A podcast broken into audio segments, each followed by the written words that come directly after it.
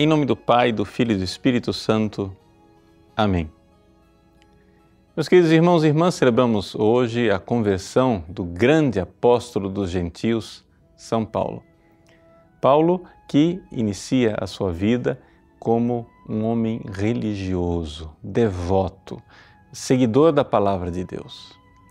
E, no entanto, ele atesta na sua própria carta aos Romanos que os judeus quando leem ainda hoje as Sagradas Escrituras, parece que tem um véu no coração.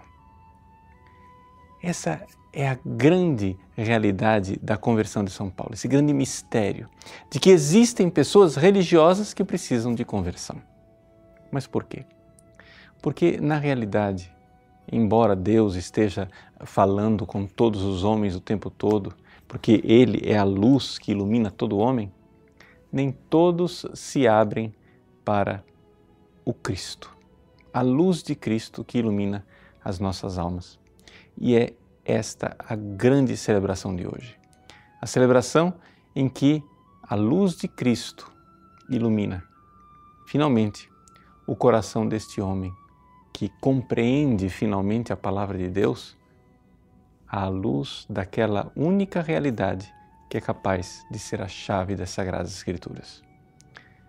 No Apocalipse de São João, existe uma passagem em que o apóstolo está em prantos porque ninguém foi digno de abrir o livro, o livro das Sagradas Escrituras. E então é anunciado né, que o leão de Judá, que o cordeiro imolado, ele ele tem a chave das Sagradas Escrituras. É Jesus.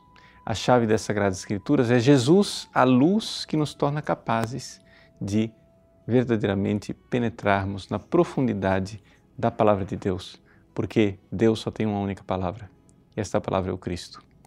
A Bíblia, os pregadores, a tradição da igreja, o magistério da igreja são meios e recursos que Deus utiliza para nos falar ao coração mas se dentro dos nossos corações a luz de Cristo não iluminar, de nada adianta estarmos recebendo essa revelação externa. Por quê? Porque é como se um véu cobrisse o nosso coração. Ou seja, Deus de fora tenta nos falar e nós, de dentro, estamos fechados à Sua palavra.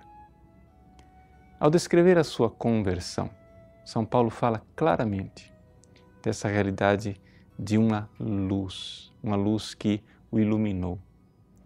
Uma luz tão forte, uma luz sobrenatural tão grande, que fez até, inclusive, com que a luz externa se apagasse. É como se o sol aparecesse e as estrelas né, desaparecessem. Exatamente essa luz do Cristo, que é tão clara, essa luz do Cristo que é tão fulgurante que faz com que até mesmo as outras luzes desapareçam. É isso que explica a cegueira inicial de São Paulo. Nós também podemos seguir o caminho da conversão deste grande apóstolo. Então vamos lá, vamos nos deixar iluminar interiormente pela luz de Cristo. Na sua oração pessoal, na sua vida de oração, procure isto.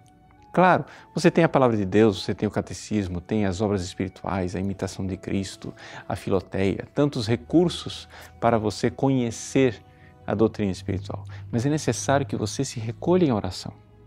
E diante da palavra, diante desse texto de espiritualidade, você, diante daquela verdade que você já conhece, já está cansado de saber e de conhecer, peça a Deus a luz interior para que você finalmente enxergue, não somente com a luz da razão humana, mas com a luz da graça, aquela verdade que Ele está querendo lhe falar.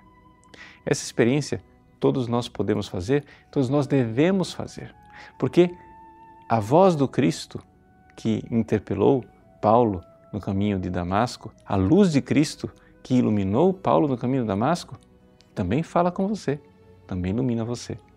Celebremos bem a conversão de São Paulo pedindo a graça de enxergar a luz divina e ouvir a sua voz. Deus abençoe você.